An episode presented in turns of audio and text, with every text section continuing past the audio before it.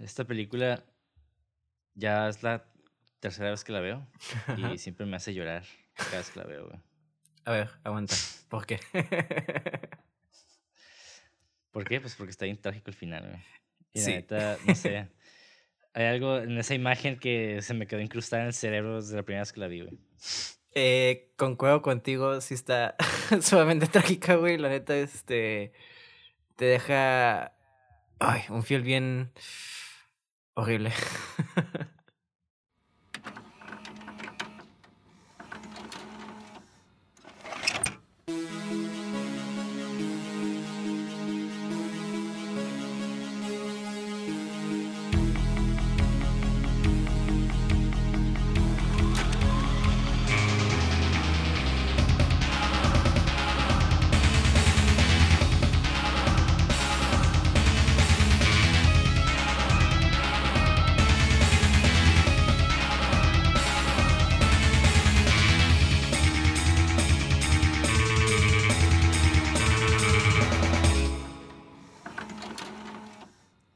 Bienvenidos a Cine666.mpg, el podcast donde en cada episodio su servidor Monty de André dialogará con Mauricio Villa acerca del análisis, crítica y hechos interesantes o pertinentes que envuelven a una producción cinematográfica de género de horror, misterio, ciencia ficción y otros géneros de carácter fantástico. En pocas palabras, hablaremos de películas que nos gustan y de cosas que tal vez sean relevantes. Si no, no importa. Y bueno, el día de hoy hablaremos de The Fly o La Mosca, película coescrita y dirigida por David Cronenberg, quien también ha dirigido películas como Scanners, Videodrome, A History of Violence, entre muchas otras. Y pues también ha sido actor en algunas series, escritor y director de fotografía. De hecho, su mejor papel que yo lo he visto es cuando sale como cameo en Jason X. Ah, sí, güey, ni me acuerdo que salía en Jason X, güey.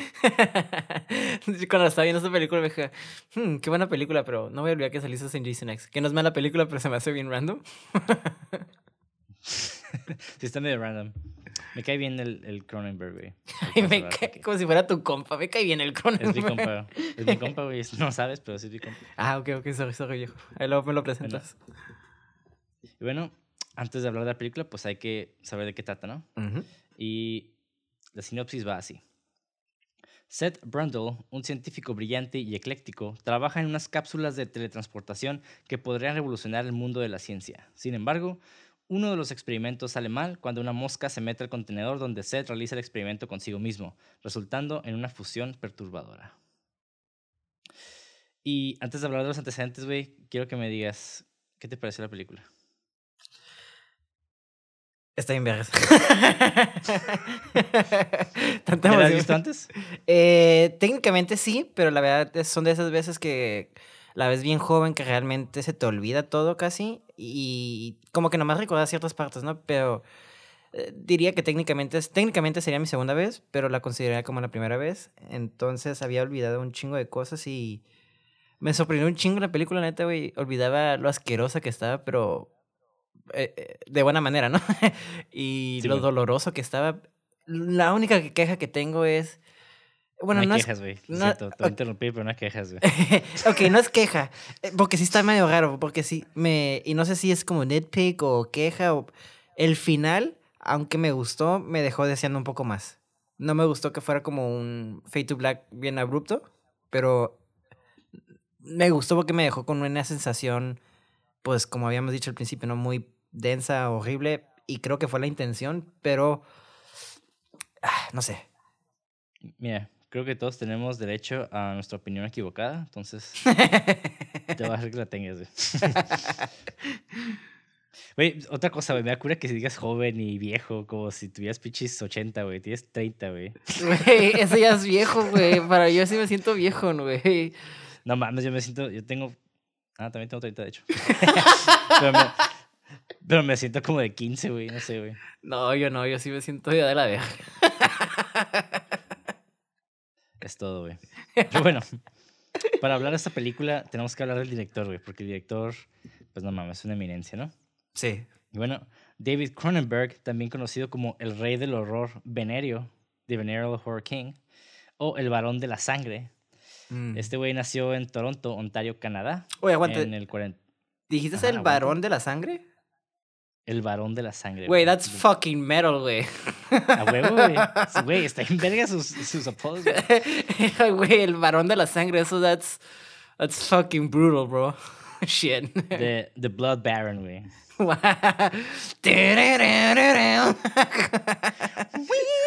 ok. El vato nació en el 43 y su padre, Milton Cronenberg, era periodista y editor y su madre, Esther Sandberg, era pianista. güey.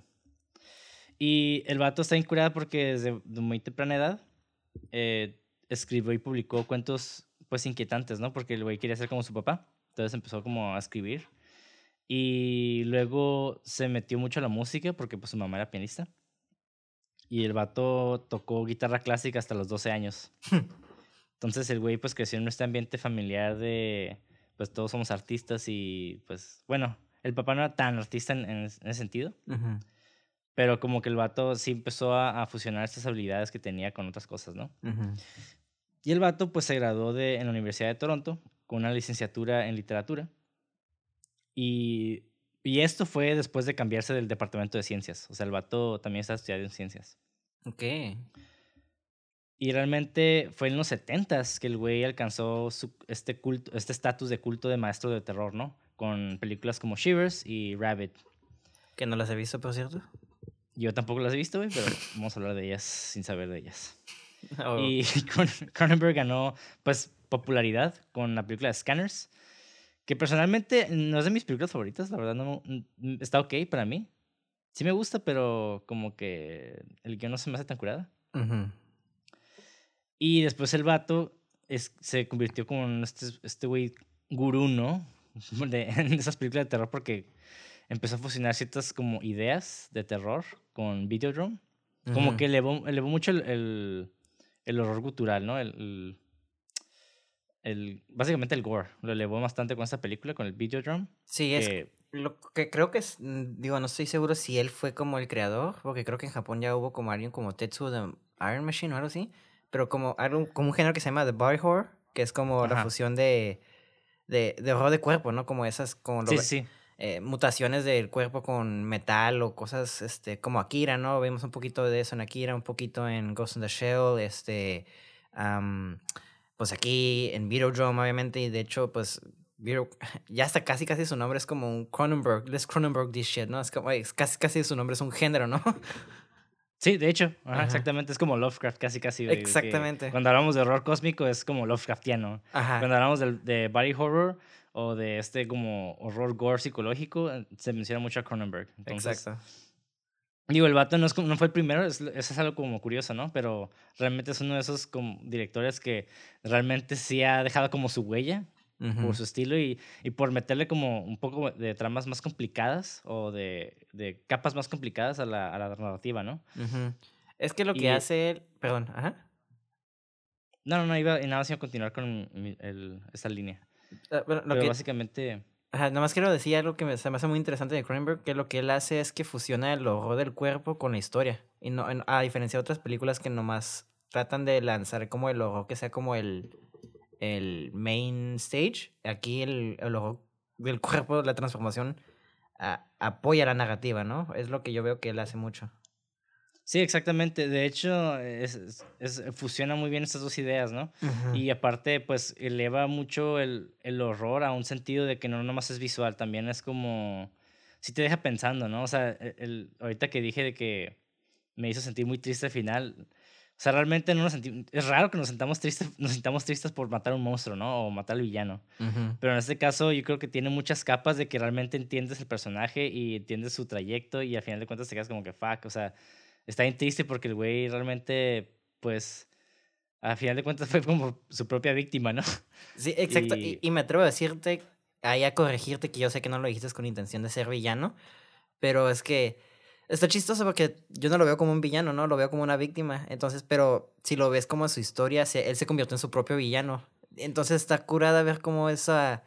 Y sabes, porque tenemos como esa eh, noción ese que porque lo vemos como un humano, ¿sabes? Y tenemos esa reacción visceral del final, porque pues el guion está tan cabrón, güey, que la relación de estas dos personas, que más adelante vamos a hablar, es tan creíble y el personaje es tan creíble que se te olvida que estás viendo una película, ¿no? O, o no ves Jeff Goldblum, ¿no? Aunque está actuando muy Jeff Goldblum, ol- eh, trasciende más allá, ¿no? Entonces creo que por eso el final nos deja un golpe bien, bien seco y bien feo, ¿no? De que porque pues vemos todo este trayectoria, este journey que hizo el personaje y te quedas como, güey, lo único que tienes que hacer es parar, pero pues hay gente que no puede parar, ¿sabes cómo? Sí. Y de- es un gran personaje, güey. la- la- Exacto. La, historia es súper chingona. Pero, no sé si tú sabías, pero esta historia realmente, de hecho, viene de, está basada en un cuento corto y en una película de los 50. Eh, ¿Kafka? No. Ok. No, originalmente The Fly eh, es un cuento de terror de ciencia ficción que es eh, escrita por George Langeland, que es básicamente un escritor francés slash británico. Ok. Y, fue, y esa historia fue publicada en junio de 1957 en la, en la revista Playboy, de hecho, güey. Lo único que sí sé es que esta película es un remake, ¿no? Sí, sí, sí. Ajá. Bueno, em, más o menos, ahorita va- ahorita vamos a llegar a eso. Ok. Y, y apareció en... Se llama The Year's Greatest Science Fiction and Fantasy, que es como... Pues una edición, ¿no? Que era como la, el año más grande de la ciencia ficción y la fantasía, que era como lo mejor de lo mejor, y pues ahí salió la historia. Y curiosamente, al año siguiente que salió esa historia, se filmó por primera vez, que fue en el 58. Ujú. Y básicamente esta fue eh, una película donde el protagonista es Vincent Price. Y fíjate que yo no he visto la película, pero vi resúmenes, vi como, como ciertas cosas, para, nada más para darle contexto a esta película. Ajá. Porque realmente nunca se me antojó verla de los 50 por alguna razón. Pero básicamente la historia del, cuen- del cuento corto va de que el, personaje principal es el hermano del científico, no el científico en- en- en sí. Oh. Ajá. Haz de cuenta que la historia comienza con el hermano que está en su casa y recibe una llamada telefónica en medio de la noche. Y haz de cuenta que es la, la esposa del científico llorando. Y ella le confiesa que acaba de matar a su esposo. Y el vato como de que, ¿what? Y dice, sí, acabo de matarlo. O sea, no lo dice como calmada, ¿no? Lo dice como... Bueno, no estoy seguro exactamente cómo lo dice porque no leí la historia completa, pero básicamente el amor le dice como de que, ah, pues ven aquí a la fábrica porque aquí está el cuerpo de tu hermano, ¿no? Y el vato pues en chinga se, el vato en chinga se cambia y pues va a la, a la, a la fábrica donde pues era de la familia, ¿no? Y llega y cuando llega pues ve que este, ¿cómo se le llaman las, las compresoras hidráulicas? Esas grandes. Eh, no sabría Pues, decirte. Ajá, bueno, esa apachurró el cuerpo del hermano, así básicamente lo deshizo, güey. Como Terminator. Ajá, básicamente. Ok. Y pues se cuenta que interrogan a la esposa y le dicen, pues, ¿por qué la mataste? La chingada, ¿no? Y ella, y ella da un chingo de detalles, pero nunca explica el por qué lo mató. Mm. Y el punto es de que a ella la meten al manicomio. Y pues el hermano, que es el personaje principal, pues la va a visitar, ¿no? Y como que trata de, de hablar con ella de por qué, por qué mató Sac- al hermano, ¿no? O sea, Sacarle ¿qué la sopa. Ajá. Y ella realmente nunca dice nada, pero una vez, este, que está el güey ahí con ella, ella le, le pregunta, oye, ¿cuánto viven las, las moscas? ¿Por cuánto tiempo viven? Y el güey se le hizo muy extraño, ¿no? Como que le preguntara eso. Y curiosamente, el, el sobrino, que era el hijo del, pues, el güey que, del científico, se fue a vivir con, pues, con, el, perjo- con el personaje principal, porque pues ya no tenía familia. y el morro, curiosamente, encontró una mosca con una cabeza blanca. Y, y el vato le preguntó así como que la- a la esposa de que, bueno, la, la viuda ya, ¿no? Le preguntó, oye, este, mi, tu hijo vio a una mosca con una cabeza blanca, ¿qué significa eso? Y entonces la, la, la tipa se empezó a poner como bien, este, bien nerviosa y le dijo, ven mañana y te voy a contar todo. Y ya pues pasó el día, ¿no? Y el vato regresa al manicomio y ahí ella le da como una, una carta que básicamente explica todo lo que vivió, ¿no? Y el vato pues la lee y básicamente esta historia es de lo que vimos en la, en, en la película, ¿no? De que, bueno, de una forma semi resumida, de que el güey este, hizo el experimento, pero curiosamente ahí no hablaban de teletransportación, hablaban de, de un mecanismo de desintegración e integración. Mm. Ajá, o sea, como que el objetivo no era teletransportarse, ¿no? Ajá. O tal vez sí, no sé, pero no lo, vi no lo veían como teletransportación. El punto es de que ahí eh, pues explica que el vato hizo unos experimentos eh, con ciertos animales y aparte pues al final él terminó haciendo el experimento, pero cuando salió del, de, de la cápsula pues el vato tenía una- un brazo como de mosca y luego pues la mosca pues se fue volando, ¿no? Y el punto es de que el güey, el científico se preocupó y pues trató de encontrar esa mosca que nunca pues no pudieron encontrar, güey. Y pues el, intentaron revertir el efecto, as como, no sé, eh, poniendo un algoritmo que, eh, como en reversa, ¿no? No sé cómo explicarlo, güey, porque no, la verdad no. eh, es mambo jumbo científico, ¿no? Sí, sí, re- reversar el proceso que hicieron, pues. Sí, sí, sí, revertirlo. Entonces ya como que el- lo hacen y resulta que el vato sale peor. Y el güey le dice como a la esposa, ¿sabes qué? Me tienes que matar porque no puedo vivir así, ¿no? Y pues es lo que hace, o sea, lo- el vato le da instrucciones, se pone abajo de la compresora hidráulica y pues es lo que sucede, ¿no? Ujú. Y está loco porque el, prota- el protagonista, el hermano, pues está leyendo este pedo y dice que, "Ah, ¿qué pedo? O sea, esto no puede ser verdadero, ¿no? O sea, no, no creo que sea real, o sea, es imposible. Y eventualmente se va con un policía, con un detective, que, pues, para que investigue todo ese pedo. Y pues los dos llegan a la conclusión, ¿no? De que, pues, es, la, la tipa estaba loca. Que realmente ella lo mató. Ujú. Pero el vato después como que confiesa, ¿no? Pero está raro porque yo hace un, este mismo día encontré una, em, acabo de matar una mosca que tiene una cabeza blanca. Sí, era la cara del papá, ¿no? O de, de su hermano. ¿no? Ajá. Simón. Ajá, y básicamente, pues esa también es la película, ¿no? Ajá. Tiene ese, ese, ese- esa línea narrativa. Ajá. De hecho, ahorita que dijiste toda esta historia, eh, me acuerdo de un episodio de Los Simpsons donde hacen todo este. eh, la historia original, pero pues ya sabes que en versión Simpsons. Mm, ujú. Sí, ajá. de hecho sí, sí, sí, eh, yo la vi por eso. Ajá, ajá. Y ahorita por eso, me ahorita que dijiste eso, ah, está, me, está- me digo, yo no había leído la historia, sabía que era una historia antes de, de la película. Pero ahorita que estás dije, oye, recuerdo los pinches beats y yo no he visto las películas de los cin- de los 50, pero ya he visto como partes y recuerdo que una parte nomás tenía la cabeza de la mosca y luego me acuerdo que los Simpsons se cambió la cabeza. Bueno, pues ya, pero sí, ya, ya. Empecé a reconocer los beats de la historia.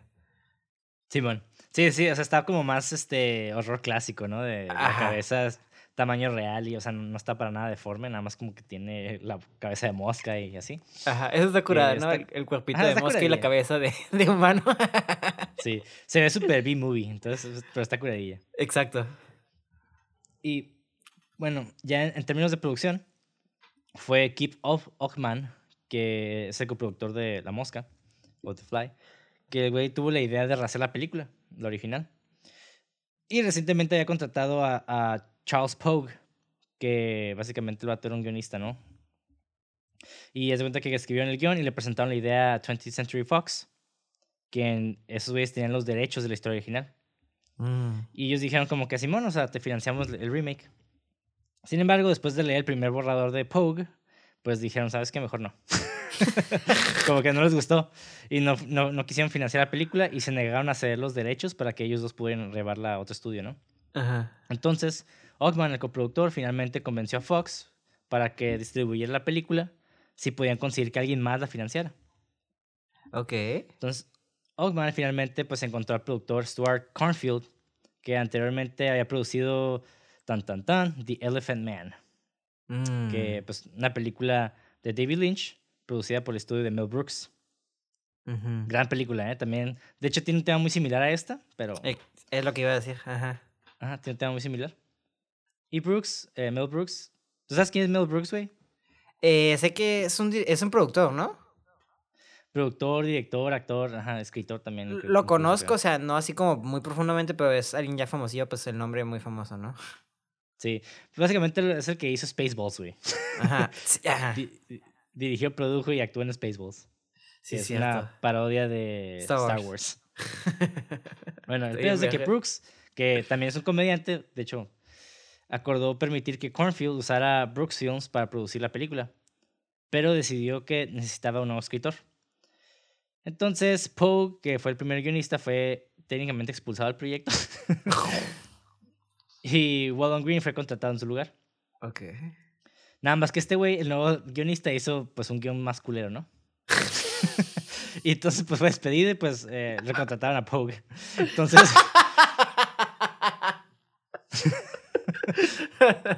wow. fue como que, ah, no, esto es peor. Creo que la cagué, chicos. Sí, güey. Entonces, Este güey fue, este... Quisieron contactar a David Cronenberg, güey, para, para que dirigiera esta película mientras estaba escribiendo Poe. Pero David Cronenberg estaba, estaba muy ocupado dirigiendo otra película, la de Total Recall. Oh. Pero aguanta, güey. El pedo es de que obviamente David Cronenberg no terminó dirigiendo la película porque el que la dirigió fue Paul Verhoeven, el. Ajá. Pero haz de cuenta que este güey, es que tuvo problemas con el productor. Y con varios problemas como creativos y demás. Entonces como que el güey terminó por salirse, ¿no? Ajá. Pero mientras tanto, eh, buscaron a otro, a otro, este, pues director. Entonces. Ajá. Y este otro director que, ah, se me fue, se me fue su nombre, güey.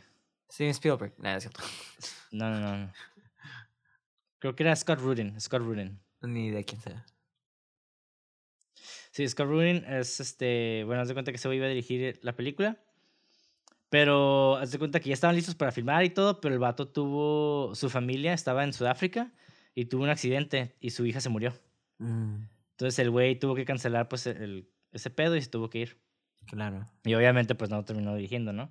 Y ahí fue cuando David Cronenberg fue como que lo volvieron a contactar porque se dieron cuenta de que el güey ya no estaba trabajando para Total Recall.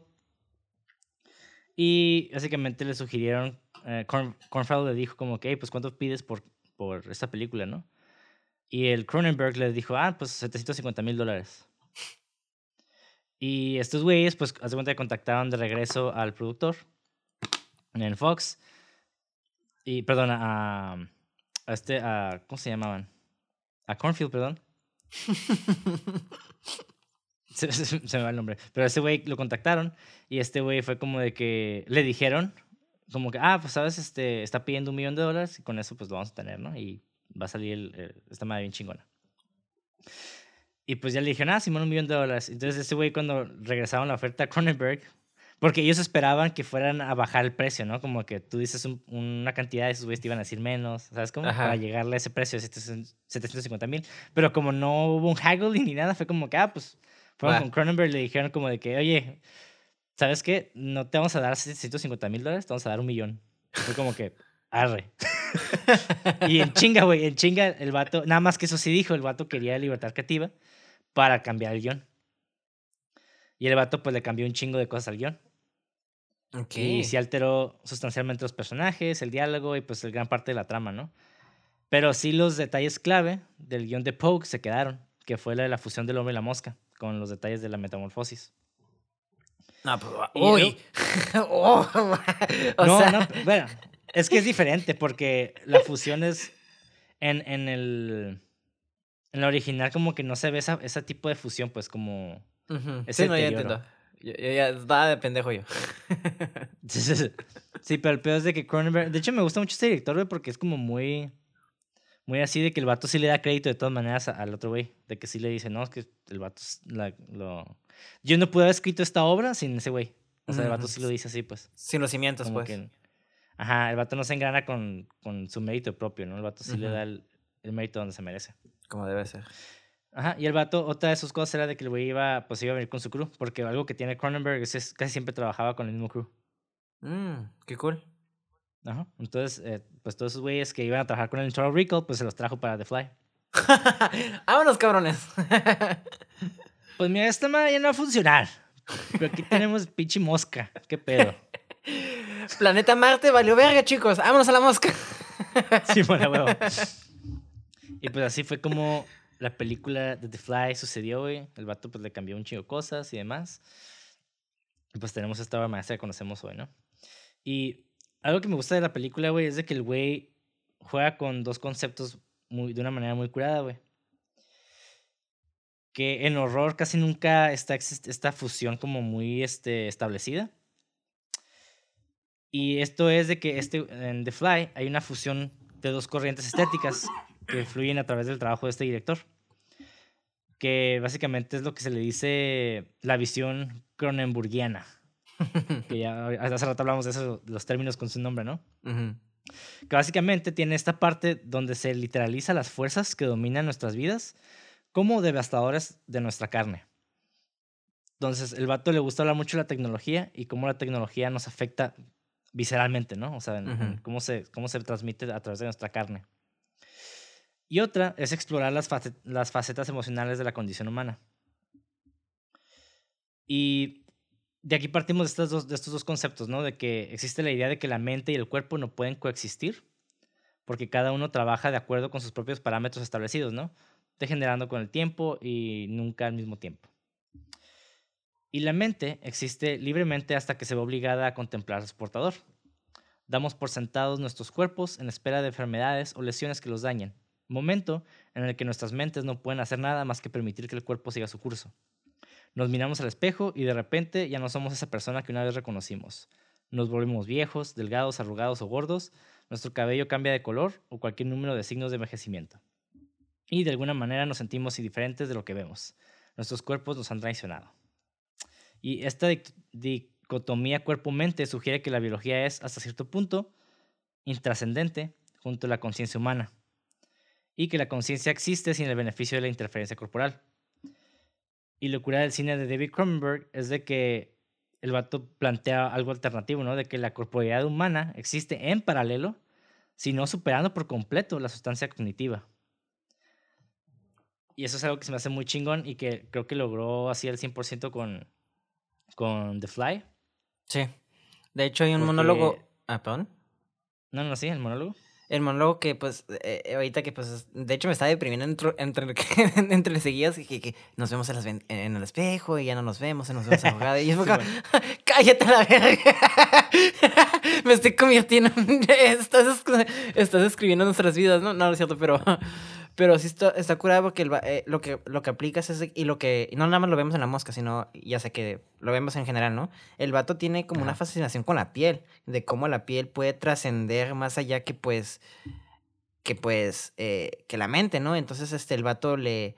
El, el Seth eh, le hace un speech a la muchacha de cómo que la piel es más allá que penetración sexual y este que la piel, ¿no? Tenemos que ser penetrados de una manera más allá con la piel y quién sabe que se avienta un... un no me acuerdo muy bien del monólogo, ¿no? Pero a- a- empieza a ser como una combinación de todo esto y me quedo, güey, está bien interesante lo que está diciendo este vato porque pues, o sea, no sé, está, está bien intenso, güey. Sí, es que el güey, digo, toma estos, estos temas como de tecnología y el vato habla de, de eso, ¿no? Y ahorita voy a abordar específicamente ese punto.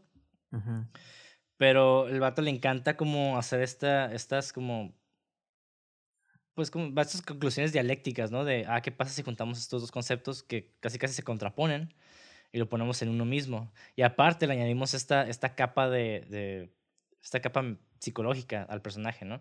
Y eso es lo que lo hace todavía más, más real, güey. Porque, digo, a final de cuentas The Fly es ciencia ficción, ¿no? Pero igual esto de la mosca puede ser algo completamente simbólico cualquier cosa, güey. Y de hecho, según David Cronenberg, la premisa, la premisa básica de la película son dos amantes, uno de los cuales contrae una enfermedad y el otro que se ve obligado a mirar y finalmente ayuda al enfermo a suicidarse, güey. ¿Sabes cómo? Sí, y, y esto no es como algo simplemente de, de ciencia ficción, porque son, son tonos serios y dramáticos y pues eh, lo que hace la película es retratar este realismo de una manera un poco más pues Grotesca. ficción Ajá. Que igual al mismo tiempo no se siente tan digerible porque pues es muy visual no es, es muy muy muy visual güey Es muy visceral la, la experiencia, la verdad. Este, es una película, como tú dices, muy visual, el cambio. Y esa es una cosa que quiero tocar, que disfruté mucho de la película. Porque, digo, estamos diciendo que el guion está bien vergas y todo eso, güey, y lo está. Y, lo que, y la dirección también está bien vergas, pero creo que algo que no hubiera pegado bien si los efectos especiales no hubieran estado tan chingones como estos, ¿sabes cómo? Creo que el, el, el sentimiento visceral que tenemos los dos, que tuvimos los dos, no hubiera pegado bien porque la película está hermosamente asquerosa, ¿sabes cómo? Y, y, y está hermosa porque lo, por dos cosas, porque la historia de amor está bien trágica, está bien bonita, güey. Te duele, te duele ver cómo empiezan bien bonito y, ay, está como tipo la la la, no tanto, ¿no? Pero ves como una relación bonita se empieza a deteriorar y estás como ahí, ¿no? Estás como, mamá y mamá, mamá, mamá y papá están peleando, no.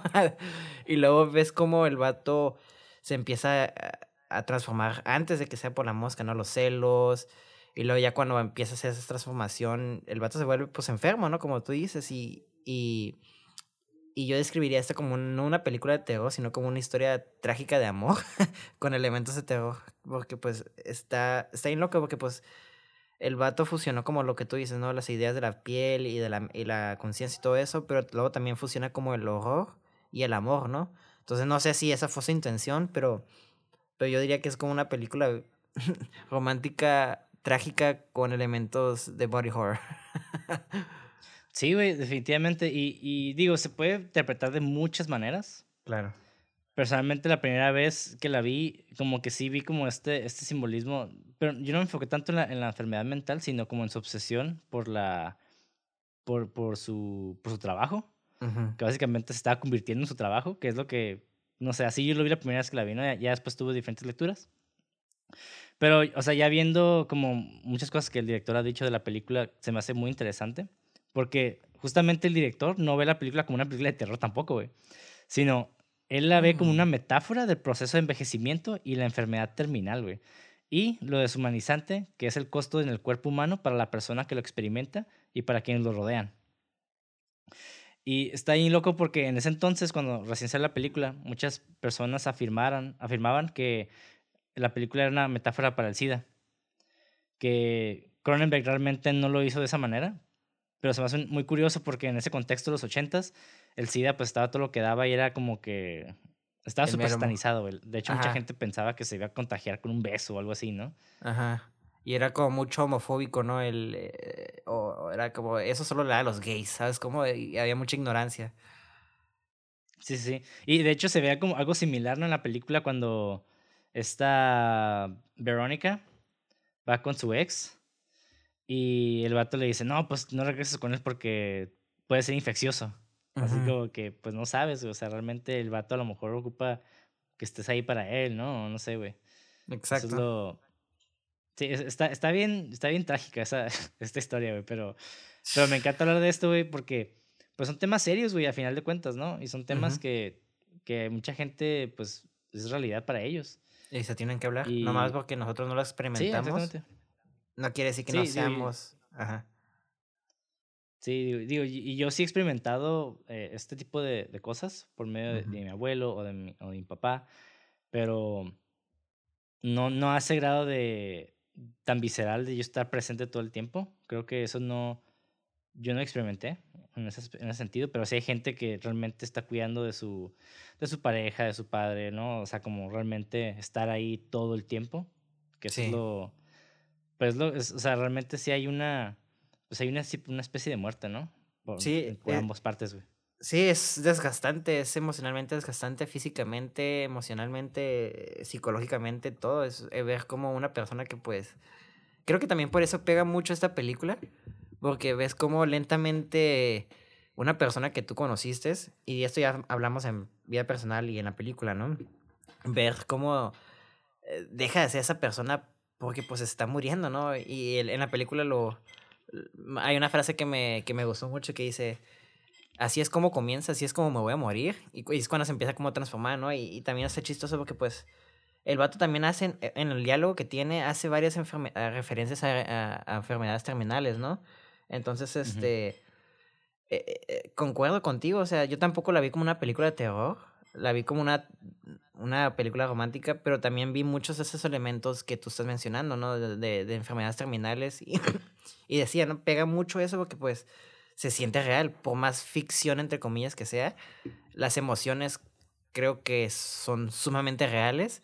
Entonces, vuelvo a lo mismo. Por eso el final nos cala tan cabrón, porque la ficción podrá ser como, obviamente ficción, pero las emociones siempre van a ser reales. Entonces, uff. Sí, güey. Y, algo que me gusta de, también de este güey es de que le agregó pues este otra capa, ¿no? A, a este problema. Como de... No, no precisamente es, es, es, parte del problema, pero pues obviamente va conjunto, en, específicamente en esta película. Y para hablar, abordar la tecnología, que es algo que siempre Cronenberg pone en sus películas, pues quiero citarlo un poco, ¿no? Porque, no sé, vi esta cita en internet que me gustó mucho, de David Cronenberg, que dice así. Desde que veo a la tecnología como una extensión del cuerpo humano, es inevitable que regrese a casa para reposar. Y eso me quedé como que, ay, güey. Se, se hizo como una, una frase como bien deep, güey, no sé, güey. Sí, e- e- está bien intensa, güey. Sí, pero, o sea, ya habíamos hablado de la tecnología y cómo funciona como extensión de nosotros. Digo, lo hablamos en Robocop y en, en Ghost Upgrade. Shell, Akira, Ghost in the Upgrade, sí. también, Akira, güey. O sea, realmente la tecnología y el hombre ya son uno, ¿no? En- especialmente pues, en, este último, en este siglo, güey. Es como, no podemos hablar del ho- del hombre ya sin hablar de tecnología. Porque No ya puedes todo lo escapar que de ella. hacemos, No, güey, ajá, porque ya todo lo que hacemos ya lo hacemos por medio de la tecnología. O sea, el, el socializar ya lo hacemos por medio de la tecnología. Güey, O sea, ¿qué estamos haciendo casi, ahorita? casi también, güey. ¿Eh? Eh, eh, no te vayas tan lejos el ejemplo que estamos haciendo ahorita. El podcast lo estamos grabando gracias a, gracias a que tenemos esta tecnología de poder grabar de diferentes lugares. Sí, y el que lo está escuchando también. Entonces, ajá, como que... Está bien loco, güey. está... Sí, y, y esto- pero lo que me llamó la atención fue que es inevitable que regrese a casa para reposar, güey. Que, Exactamente. fuck, ¿no? Ese es el punch, Y- ¿no? Ese fue el putazo emocional de la, de la, de la frase, güey. Porque, pues, tiene sentido. O sea, sí ocupamos un repaso, un, un repaso, güey. Un reposo de todo esto, güey. Es sumamente. ¿Cómo se dice? Eh, abrumador, creo que es la palabra. El siempre está conectado, ¿no? Simón. Y de una u otra forma, también la tecnología, pues es como una especie de, de relación recíproca, ¿no? O sea, no es. Yo no siento que sea un- unidireccional y yo creo que aquí lo retrató bastante bien. Porque, guacha, de hecho, obviamente, eh, Seth, el personaje principal, pues se ha afectado por estas cápsulas, ¿no? Que, que a final de cuentas tal vez no hubiera pasado nada si la mosca no hubiera entrado. Pero pues era como de la ley de Murphy, ¿no? De que todo lo que, todo lo que malo que puede pasar, pues va a pasar. O sea, no es como que. No es de, no es de what if, es when. Exactamente. Y algo que me gustó, que, que esto no estoy mamando, esto sí lo leí en alguna parte, de que ya ves que Seth y Veronica están, eh, tienen sexo por primera vez, están como en la cama, y Seth como que se da la vuelta y como que se pica con algo, como con Sí. un chip. Ajá, y empieza así, "Ah, ah, ah". Ah, y de hecho esa imagen, David Cronenberg me la puso porque él decía que era un, un foreshadowing a cómo la tecnología iba, iba a penetrarlo, básicamente, güey. Y, y es que si te pones a pensar, está chistoso porque esa escena está bien vergas. Bueno, pues lo veo como un motif, esa, esa, esa como, esa cortadita que se hizo porque está chistoso porque se hizo las cortadas de un chip y de esas cortadas sale las primeras como extensiones de la mosca, ¿sabes cómo? Entonces, este, Ajá. coincidencia no es, o sea, mamada no es, pues, o sea, más obvio no se puede, ¿no? O sea, está súper chingón porque luego me quedé como, güey, ay, esto es storytelling, ¿sabes cómo? Porque mucha gente es como que, ay, el diálogo, los plot twists y, y todo eso, ¿no? Y sí, eso es, el- eso es esencial, pero pues vemos esta película, güey, y esta película no tiene un plot twist, no tiene como super diálogos, o sea, tiene diálogos interesantes, creo que son más funcionales que interesantes, pero a pues mí lo sí me parece muy interesantes, güey. o sea, pero no, no es como Quentin Tarantino en el sentido de que, uy, boom, boom, boom, boom. O sea, es como flashy, si tiene, este, o sea, por eso digo que es funcional. O sea, Ah, ok, Eh, ok. ajá, a eso me refiero, ¿no? O sea, porque siento que mucho como que cuando dices un guion está en vergas, es como, ah, es que el diálogo está en vergas, está ta, ta, ta, ta, ta. Pero a veces no tenemos como en cuenta que un diálogo puede ser funcional y eso lo hace súper bueno. Y aquí el diálogo es, no es mucho y tampoco es extenso, pero es muy a lo que va, ¿sabes cómo? Y eso lo hace súper funcional junto con, con esos pequeños detalles que vemos con lo del chip, ¿no? De la chip sale esto y es como que inconscientemente ya estás, como tú dices, es foreshadowing y esos pequeños detalles es lo que hace esta película sumamente, pues, es- cabrona, güey. Sí, güey. Y digo, y todo este pedo de tecnología también tiene. es- es- Estaría curada como analizarlo como eh, por separado también. Porque Ujú. algo que me llama la atención eh, es de que ya ves que está esta escena donde el güey pone un, un pedazo de carne, ¿no? como un bistec, ¿no? O algo así, güey. Está bien vergas eso, ¿eh? Ajá, que lo pone y después lo transfiere y es como que cuando lo prueba, pues no sabe a nada, güey. Es como que guácala. Ajá. Y eso me quedé, y, y eso como que me voló la mente esta, esta última vez que la vi, porque como que le encontré un poco más significado a esa escena, güey. Y es porque, y él dice, ¿no? De que la, la computadora da su interpretación de lo que son las cosas que desintegra y reintegra, pero na- Ujú. no da su verdadera versión porque no, no lo ha aprendido. O sea, no tiene esa... eh, Y entonces yo me quedo como que, ah, la verga, o sea, porque también ha- hablamos, hay un pedo de identidad aquí, que, Ujú. es muy, que es muy recurrente en la película. Y nosotros, para realmente identificarnos, o sea, ocupamos razonamiento, ¿no? Y es nuestro algo que nos podemos remontar a este güey, a René Descartes, de que pienso y luego existo. O sea, realmente necesitamos razonar primero para comprender como que todo este pedo, ¿no? De, eh, digo, tal vez estoy, estoy hablando ignorantemente, güey, en ese aspecto, porque no es algo que investigué, la neta. Pero, no sé, me recuerda mucho esa frase, güey. Y una computadora realmente no tiene ese razonamiento, o sea, realmente es puro algoritmo, puro, puro proceso y es como de que, ok, pues voy a hacer lo que tú me estás diciendo exactamente. Hasta ahorita. Pero no tengo la, ajá, ajá, pero no tengo la capacidad para realmente darle este valor que el, esa chispa, pues, es como, es la alma, pues, o sea, el algoritmo, pues, eh, eh, como la máquina, pues, o sea, podría ser como el esas, ¿no? Pero le falta esa esencia que lo, es lo que lo hace sentir, pues, el sabor, pues. Y pues una máquina, como digo, hasta ahorita, pues, solo puede... Hay una diferencia con un artista crea, ¿no? Un artista tiene la emoción, hay un, una razón, una intención del por qué crea algo, ¿sabes? Como una computadora solo lo va a reproducir. ¿Sabes? Como suena como medio frío porque lo es, pero en este caso el vato, pues, su error fue eso, ¿no? El, el, el, el querer, pues, reproducir algo que inertamente, pues, no se puede reproducir eh, de forma eh, ficticia. Y es cuando le dices que ocupas como el conocimiento de la piel, ¿no? La muchacha. Ajá. Entonces, sí, sí. Ajá. Ok. sí, sí, es que está, está, está, bien raro porque esta película está. Parece que no es una película muy filosófica, pero sí me puso a pensar mucho como que quién somos si nos quitan la piel. ¿Quién somos? O sabes cómo, entonces, este, sí me puso bien. Todo, todo ese concepto de la piel que cuando lo hice, por eso menciono mucho ese, ese monólogo, me quedé, güey, es que está bien vergas, güey. O sea, sin la piel, ¿quién somos nosotros, literalmente, güey? Y si la tecnología nos llega a quitar esa piel, realmente quiénes vamos a ser. o sea, ah, no. No sé si estoy mamando y, aquí este, este, refuerza de cierta manera también este pedo de la mente y el cuerpo, ¿no?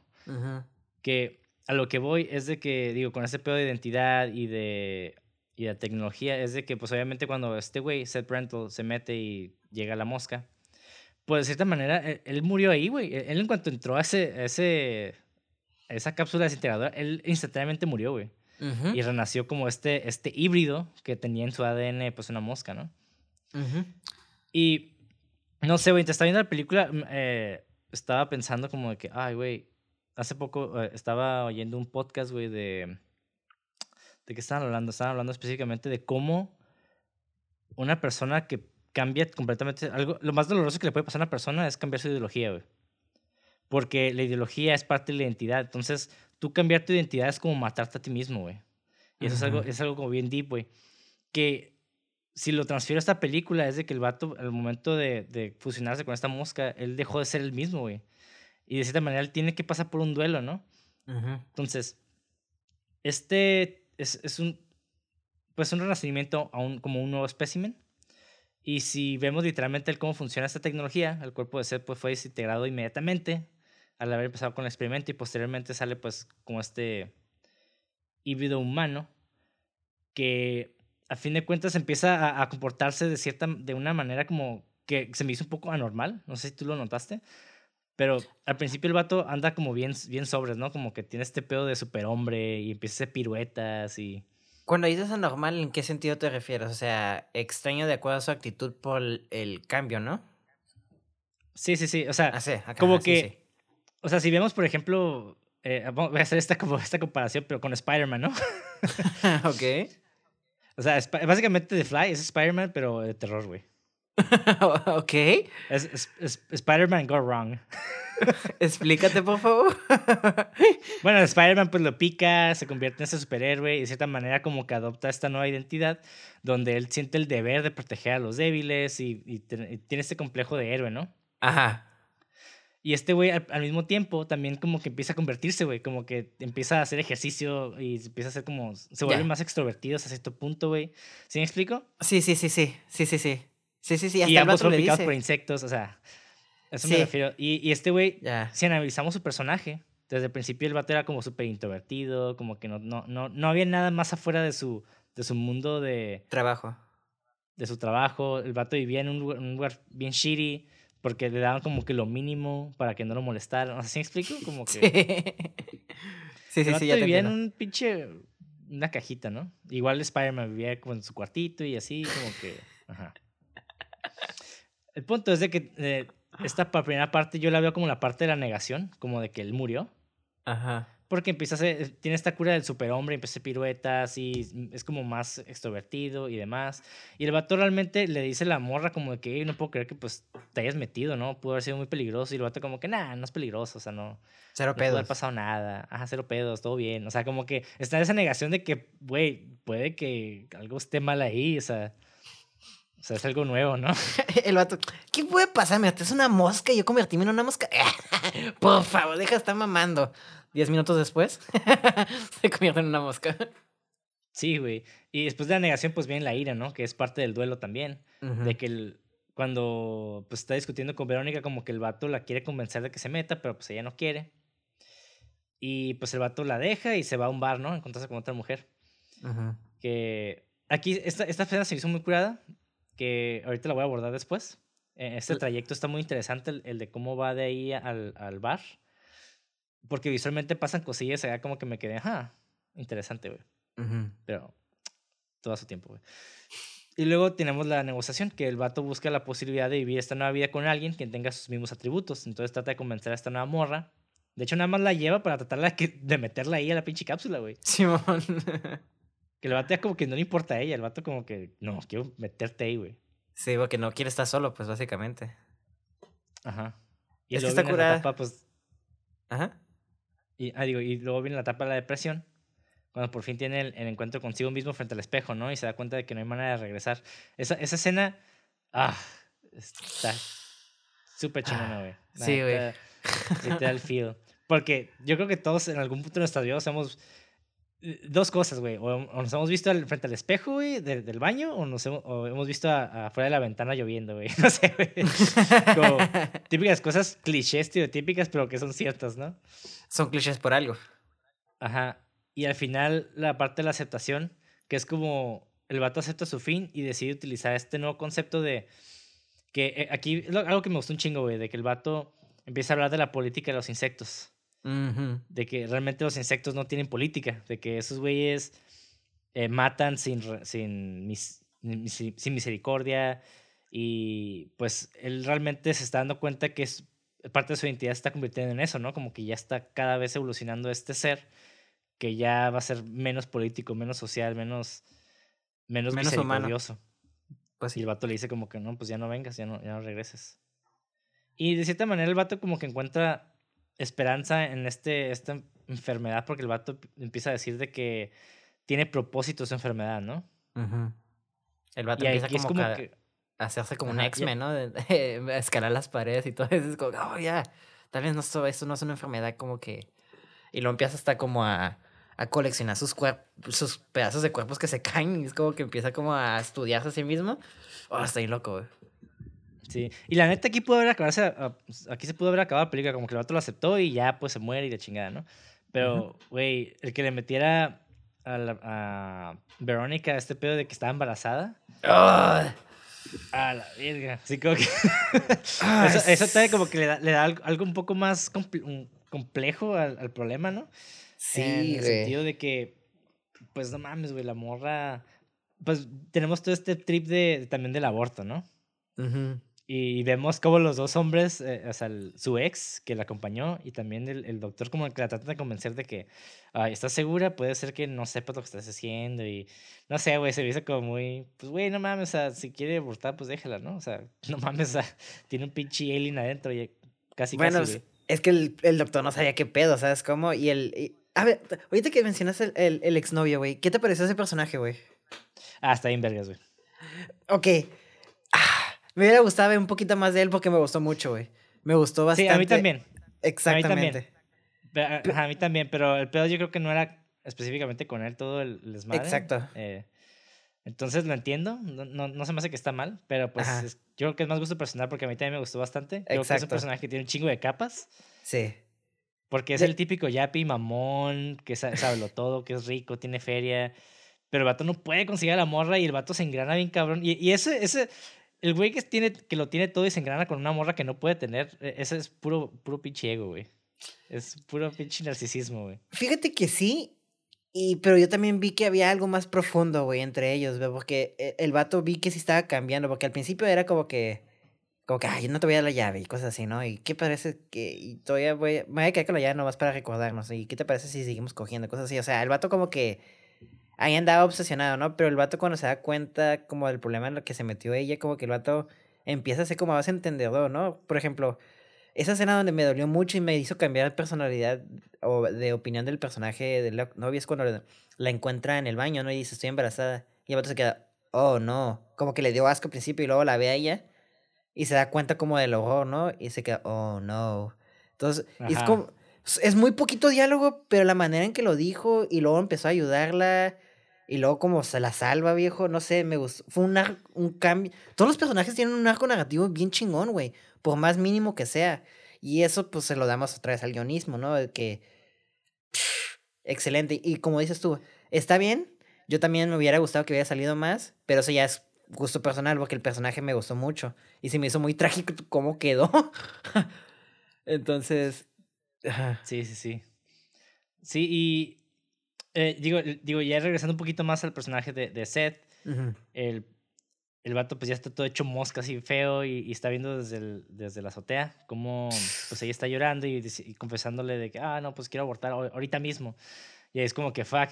Y aquí se me hace vinculada porque en algún punto el vato dice que no puede revertirlo porque ya no tiene ADN suyo. Pero como ella tiene un hijo, dijo, ah, pues el hijo va a tener ADN, mi ADN. Y entonces ahí como que, ahí como que hubo un, una regresión, un regreso de la aceptación a la negociación. ¿Sabes? Como, como que el vato dijo, ah, pues voy a ir por ella, la voy a convencer de que también se meta conmigo y vamos a ser uno todos. Y esa madre ya como que está bien fucked up, ¿no? Y, y es porque ya pues el vato estaba pensando más como insecto, ¿no? En, más id. Y sí, y sí me gustó porque de hecho yo, yo, yo también vi los, las capitas, ¿no? Como tú dices, las capitas, las etapas, digo. Y, y eso está curado porque eh, eh, yo vi como las, ya ves que el final es como la aceptación yo siento que fue como que lo que hizo Cronenberg es como, como la, una versión de los pasos de Griffin, pero versión fucked up, ¿no? Que, en el último paso no lo aceptas y en lugar, o lo aceptas de una manera muy enferma, como que el vato, ah, pues podemos ya ser una familia, ¿no? Esa es como que su aceptación final y es como, güey, hasta el final lo dice, ¿no? Vamos a ser la familia más perfecta, ¿no? Todos en uno y es como, güey, ¿qué más humano puede ser que eso? Y me quedo, ay, güey, suena... Ah, suena bien grotesco y bien loco y bien feo, güey, que hayas llegado como a tener esa a trastornarte tanto para llegar como a tener esa mentalidad y como tú dices, ¿no? el vato murió porque su ideología cambió tanto a, ser como alguien tan grotesco, a tener esa mentalidad de solo somos, somos, solo, solo, puedo solo podemos ser felices si los tres estamos juntos en un solo cuerpo. Y es como, ya ni vas a ser, ¿qué, qué, qué, qué saldría, güey? De ahí. Sí, güey. Ah, no sé, güey, un blob asqueroso, güey. Ay, imagínate, güey. O sea, un bebé, güey. Una mujer que está ah, toda. Y una mosca. Algo así. Sí, algo así tipo Society, güey, pero con una mosca, güey. Fuck. No, no mames. Y, pero ahorita me, me parece curioso que estuvieras mencionando este pedo de los personajes, de su evolución y así. Porque eh, ya me voy a meter un poquito más en lo técnico. Ok. Eh, hay mucho lenguaje a través del color, güey. A través del color y de la iluminación. Y ejemplo, ¿no? Por ejemplo, vemos este. Y esto no, esto no estoy mamando, güey. Eso también lo, lo vi que, que lo dijeron. De que Statis, el, el exnovio, se asocia con sombras e iluminación. De hecho, el Statis es el arquetipo de la sombra, originalmente, güey. Sí, ajá. Ajá, que él, se asocia con la, con la iluminación naranja, curiosamente, güey. Mientras que a Seth se le da tonos más claros y azules no sé si te das cuenta, pero el ambiente de Seth que siempre es como oscuro, pero no, no es como oscuro contrastante, es como un oscuro como medio, medio difuso. Oscuro con color. azules. Sí, sí te entiendo. Pero, mm, No lo vi, fíjate, ¿eh? O no le puse atención más bien. Pero lo que está curado es de que hay una, hay una transformación por cada uno, güey de, hecho, no sé si te diste cuenta porque cuando Seth se empieza a descomponer, o sea, ya que está hecho pinche mosca, Ajá. adquiere un tono muy rojizo anaranjado y oxidado a medida que, pues, que avanza su metamorfosis. Sí. Y esto ya se- y el vato se empieza a asociar con la sombra a través del color. Porque el vato se está convirtiendo de héroe, del héroe a sombra, güey. Mm, ya. Y de, y de hecho, en muchas partes, el vato ya es representado como la sombra. Sí, sí. De hecho, hay muchas tomas medias noir, donde nomás sale como él en las sombras, ¿no? Donde se le ven como, digo, no tanto, pero o sea, sí hay mucha, ya, ya, ya, ya lo estoy ubicando más en la transformación del personaje de, de, de Seth. No lo ubico tanto en el personaje de, del otro, del ex. Eh, sí, originalmente el otro, eh, su- pues su, su oficina acá está medio naranjita, medio- o sea, medio cálida, o sea, us- utiliza muchos colores como naranjosos. Ajá. Y luego lo vemos en la, en la ducha, la primera vez en el departamento de Verónica, como una sombra. Entonces es Ah. como... e- Es ese shout out de que el vato es la sombra originalmente, es el, es el Ah. antagonista, ¿no? Pero curiosamente, mientras avanza la historia, el vato empieza a utilizar camisas azules. Al final. Sí, cierto. De Sí, hecho, al sí. final, Verónica y Statis tienen camisetas azules. Sí, sí, sí. Seth, que él, que, él, que él está completamente naranja. Ajá, sí, sí, sí me acuerdo que sí, sí, sí. Sí, cierto, güey, sí, sí, oh, wow. De esas cosas que no noto en... y que ya cuando los dices inconscientemente como que, ah, neta, y como dices, ¿no? Ayudan bastante a que apoye esta este cambio de narrativo, el arco narrativo de, de los personajes. Sí, sí, sí, porque pues, o sea, como dijimos, todos los personajes empiezan en un estado y terminan en un estado completamente diferente. Buenos o malos. Por Ajá. ejemplo, como tú hicimos, ¿no? Como dices, Seth lo presenta como el malo. Y sí, y al principio es como el asshole que nomás sientes que le va a robar como a la historia, ¿no? Y luego ves como el vato, pues, realmente se preocupa por ella y está hasta dispuesto de morir por ella, ¿sabes cómo? Pero luego ves como Seth, Seth es una va- persona que empieza muy amorosa con ella, pero luego se convierte bien culera con él, ¿sabes cómo? Y la chica Sí. empieza como toda man, toda amorosa, pero termina en desgarrada, ¿no? De por amor, entonces como... ¡oh! Sí, y, y eso también voy al contraste. O sea, realmente cuando están las escenas de amor con ella, eh, se ve como que la iluminación muy, muy eh, difuminada. O sea, no, no se ve como muy contrastosa. O contrastante, perdón. A diferencia al final que ya se ve como que la, la luz- la iluminación muy, muy dura. Muy marcada, sí, sí, sí. Sí. Y de hecho, todo esto se puede ver al principio como una especie de. de- no foreshadowing, pero una especie de como referencia. ¿O En los créditos iniciales. Ajá, en los créditos iniciales vemos partículas rojas y azules que están como chocando y poco a poco se convierte como en verdes y se empiezan a combinar entre sí, güey. Mm. Y cosa curiosa, yo te iba a decir, güey. Digo, no sé, no, yo no tengo mucho ojo para eso. eh, o como mi mente no está muy programada, pero dije, ah, el lenguaje visual no se me hace tan chingón, ¿sabes cómo? O sea, se me hace como estándar. Pero pues ahorita ya me estás volando la cabeza, ¿sabes cómo? Son de Sí, esas es cosas que no es muy obvio. La neta, aunque lo veas ahorita, con, ya con esta información, digo, pero esta información no, no es como que yo me la inventé, güey. O sea, sí, la, No, sí, es- sí está escrita ahí por, por los creadores. Y este. y- y me- no sé, me llamó mucho la atención, güey. Porque, pues, o sea, para mí no fue obvio tampoco. O sea, realmente yo lo tuve que volver a ver y dije, ah, ok, sí, sí, o sea, tiene sentido. Tiene, hay Sí. como elementos muy, muy mínimos, no es tan, no es tan obvio. ajá. Sí, de Y, hecho, pero, de hecho, pero algo que sí que dices yo sí eso- noté, güey. Ajá. Sorry, eh, eh, quiero regresar no, un poquito a, a la parte donde el vato va al bar, la que te dije que Sí, sí, sí, después. Ah, pues en esa parte vemos que el vato, eh, hay como un cambio bien chingón, güey, porque el vato está caminando por la calle y to- casi todos los anuncios son azules, güey. Pero mientras más se va acercando al bar, empiezan a ponerse un poquito naranjas, güey. Y, y adentro del bar, adentro del bar, la iluminación a, a- a la entrada es como azul, con, bueno, es naranja con elementos azules, pero después es como casi casi naranja completa, güey. Ujú. Sí, sí, sí, sí, güey. Como que esa parte Ah. fue la, la, a- ahora sí que el, el cambio de héroe a sombra, güey. Esa parte eh, específicamente, güey. Como que cruzó el túnel ahí, ¿no? Era el puente, ese, esa- ese caminito era el puente de llegar de la sombra, digo, de la luz a la sombra, ¿no? Ajá. Ah, wow, ok. güey. Sí, sí, sí, es que te, te iba a decir, justamente te iba a decir eso, güey. Esta película se siente que es una película que tienes que ver, es como The Lighthouse, en el sentido de que son, tienes que verla como dos o tres, cuatro veces para encontrar como esos pequeños detalles que, que cada vez que ves, ¡ah! y luego ves otra vez, y, oh, no, ya cambia mi perspectiva, y luego la ves otra vez, y, ah, no, es que sí puede ser eso, ¿sabes cómo? Entonces está fascinante Ujú. como, por ejemplo, ahorita tres perspectivas hemos hablado, bueno, entre más me imagino, por ejemplo, podemos hacer como esta por una analogía de cáncer terminal o enfermedades terminales, una, una película de, de SIDA. Bueno, es lo mismo, ¿no? Pero también una película romántica y una película de terror, ¿no? O sea, puedes ver esta película con, uno, con un lente diferente y encontrarle cosas diferentes en cada género y es como, wow. Simón, y digo, puedo hablar de más temas que la película no aborda directamente, que... O sea, para mí la, la política de los insectos se me hizo súper genial, güey. Ese, ese diálogo se me hizo súper chingón.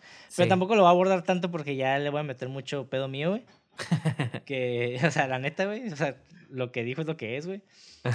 Pero sí, o sea, pero, o sea, ya como que nos a analizar como la política de los humanos, el cómo nos comportamos, y, o sea, ya hablamos de la identidad, pero cómo esto afecta a nuestra identidad, y no sé, güey, o sea, todo está realmente, sí está conectado en ese aspecto. O sea, porque al final de cuentas todos somos como una especie de organismo, ¿no? Y, pero no sé, güey, a mí realmente me quise enfocar en, en esta relación que, que pues es realmente lo que trata la película. Y no mames, eh, yo creo que el final, güey, o sea, ya hablando de, de los actores, no mames, se la super rifaron. Bien cabrón, güey. Bien cabrón las actuaciones. Sí, ¿qué parte fue la que más te gustó a ti, güey? Te iba a preguntar eso, güey. Justamente te iba a preguntar eso, güey. Ay, güey, fíjate que sí está medio difícil la pregunta, ¿eh? Porque son de esas películas que no puedo sacar una escena. Porque yo siento que todo cuaja muy rico. Porque también iba una. Y me voy a desviar un poquito. Porque esta película está bien rara, güey. Tiene un ritmo muy raro.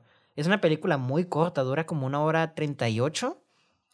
Pero no se siente rápida, pero tampoco lenta, güey. De hecho, al principio sí la sentí rápida, pero curiosamente tampoco rápido, güey. Entonces. Empezaron. Tiene un beat constante, güey. Ah, exactamente. Tiene un rápido movidito y constante. y, pero también te deja respirar. Entonces yo creo que realmente lo que me atrapó mucho, güey, y la escena que me gustó mucho fueron los primeros 15 minutos, güey, donde el tipo le dice, y no sé por qué, güey, tal vez porque estoy en un mundo muy, romántico, güey, pero me gustó mucho cómo fue la interacción de entre ellos dos, porque si yo no me había creído esa relación, no me hubiera creído la película. Y la manera en que estaban medio coqueteando, pero no coqueteando, me gustó mucho cómo crearon la dinámica en menos de casi cinco minutos, ¿sabes? Como cuando le dice este de hecho, no me acuerdo muy bien el, inicio del diálogo, pero le dice, yo voy a cambiar todo el mundo, ¿no? Es como la primera línea y pues cambió todo su mundo, ¿sabes? Como hasta se me hizo medio triste e irónico, entonces me gustó mucho esos primeros 10, 15 minutos. Sí, de hecho el vato como que hasta cierto punto tiene un como medio complejo de Dios, güey.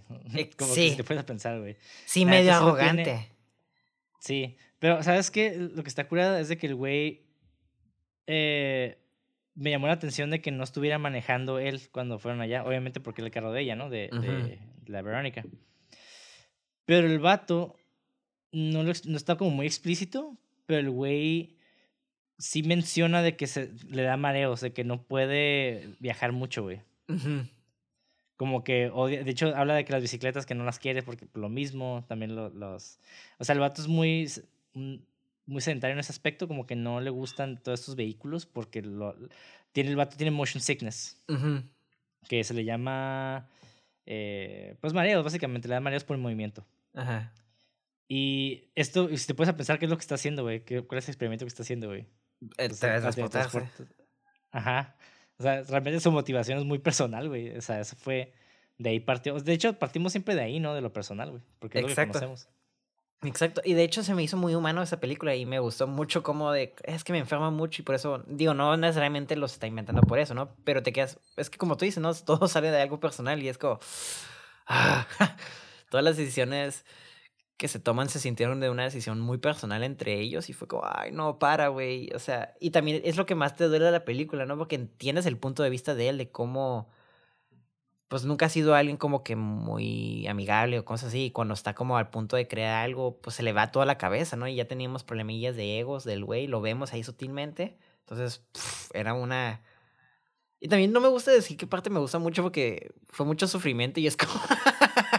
y es como decir, ¿qué parte te gustó más, no? Entonces, creo que por eso me gustó más como el principio, que se me hizo muy tierno, güey. Fue como un contraste bien intenso del comienzo, como algo muy tierno, y el final bien agarrador. Ay. no. Sí. Y la neta, mira, para mí Jeff Goldblum, güey, hizo un trabajo súper genial, güey. Pasadísimo de veces. El, el, actor de Jurassic Park, güey. Ese güey, no mames, güey. Sí, mi escena favorita es cuando el vato está en, en... Sorry, es que tuvimos dificultades técnicas. Sí. Igual esto para que lo pongas ahí. Bueno, el punto es de que Jeff Goldblum está hablando en chinga en esa escena donde están este, en el café con echándole un 5 de azúcar en, en su bebida.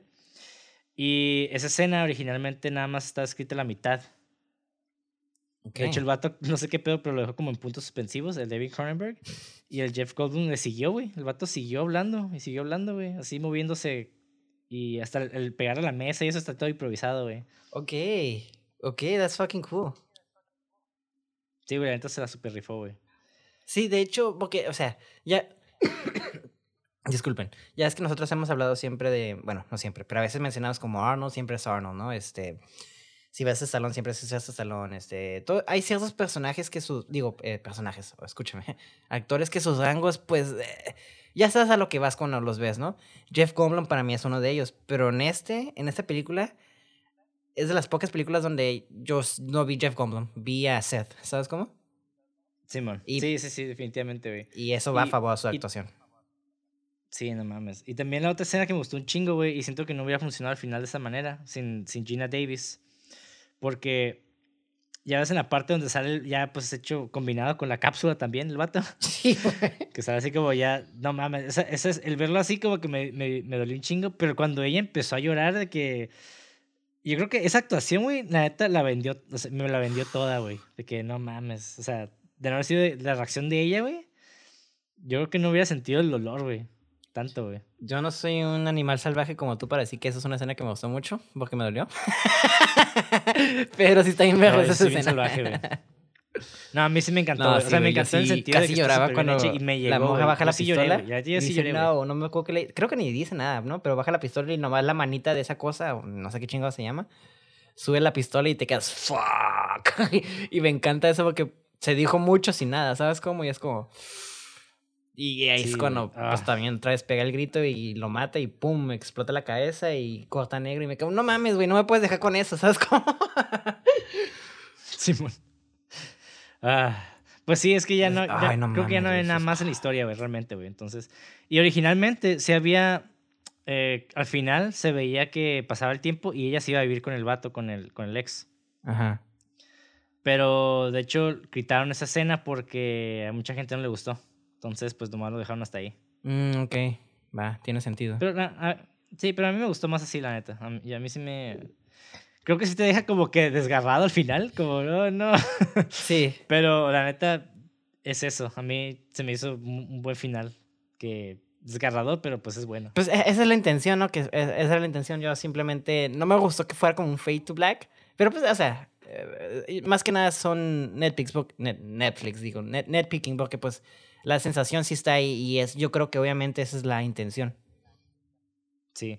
Y güey, la neta, como dijimos anteriormente, el uso de prostéticos y efectos especiales, no mames. O sea, creo que para mí cuando el vato se transforma de... Cuando ya llega a su, a su final form acá, a su forma final, de que se le empieza a caer la piel alrededor, ¡oh! Esa madre está tan... No, no sabía si, si asquear o llorar. Las dos, güey. no, ya, es- este güey ya no tiene salvación. O sea, o sea, no, ya no. Está horrible, Porque- güey. Sí, porque yo cuando, la primera vez que la vi, pues fue hace mucho tiempo, yo sí, yo sentía, güey, que todavía había manera de recuperarlo, ¿sabes cómo? Yo decía, sí se puede, güey, sí se puede. Acá yo, yo sí, yo sí le echaba así porras al vato, pero ya cuando se le cayó esa madre dije, no, ya. Con ganas todo se puede. ¡Plac! Y mm, tal vez no. Sí, es que eres mosca porque quieres.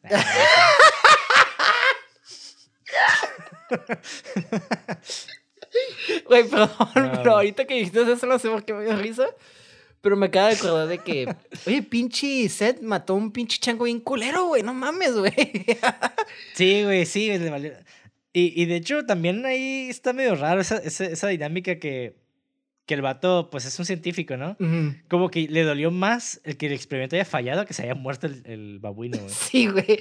Yo me, que- yo me imaginé el babuino ahí en el, en el cielo. Ah, hijo de puta. Arre. Simón. ah, sí, hijo de la chingada. Ah, pues ahorita vas a ver. Te voy a mandar una puta mosca. Sí, güey. No, pero efectos especiales súper chingones, güey. Los globos de oculares, los de los ojos. Haz de cuenta que los globos oculares derretidos de Seth se crearon con condones, güey. Y a los exteriores se le aplicaron lentes de contacto para combinar con el maquillaje usado por Jeff Goldblum. Ok. Eh, y el interior está lleno de gelatina KY y trozos de caucho triturado. Así, o sea, unido en- eh, desde los ojos falsos hasta la, parte, hasta la parte posterior de la cadena cabeza prostética del, del insecto. Ajá. Y a medida que la cabeza se expandió, los condones se rompieron y, el, y la gelatina cayó perfectamente a través de los, de los orbitales, güey. Entonces está como... No sé, güey. La neta es un craft bien perro, güey. A, a mí me hubiera encantado aprender ese desmadre, pero pues es un... La neta, yo sé mis límites, güey. Yo sé que yo no soy bueno para eso. Tal vez si le echo ganas por años, tal vez llegue, pero la neta no. no. Es, Está muy cabrón, güey. es, es como tú dices, es un craft que toma años, güey. Por algo se dan Oscars, ¿no? Por- para reconocer ese pues, tramando, tremendo jale. Y, y algo que pues quiero re- este, reforzar mucho de los efectos especiales es que me hace increíble que después de cuántos años, el 83 salió esta película, 86. 86, ca- que más de 20 años todavía este, se siga viendo tan cabrón, güey. O sea, no le pide nada, nada, nada, nada, nada, nada a películas de ahorita que están usando un chingo de CGI, ¿sabes cómo? Sí, güey, la neta no. Pues ya son 35 años, güey. Sí, A o la sea, madre. ya, ya, ya está vieja la película, como nosotros.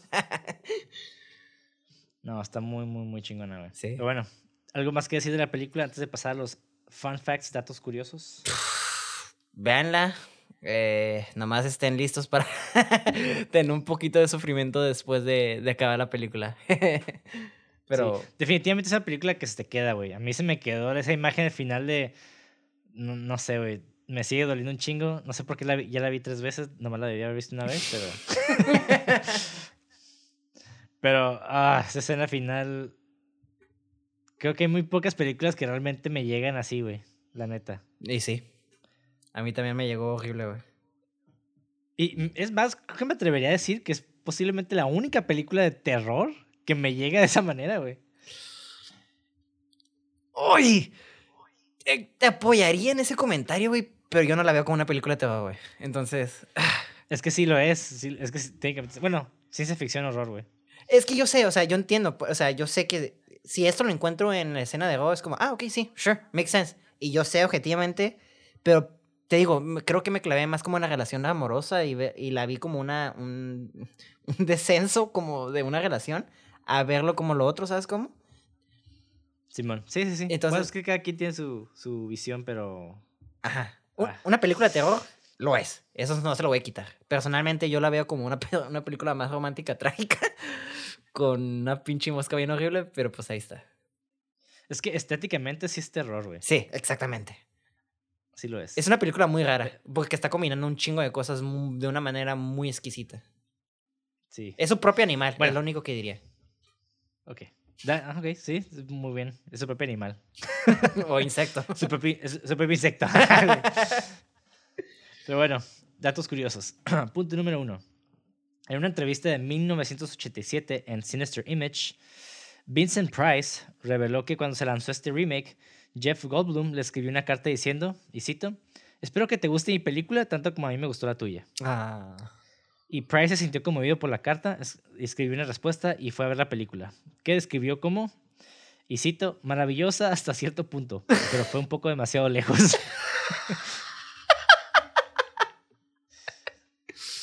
Concuerdo con todo lo que dijo. Punto número dos.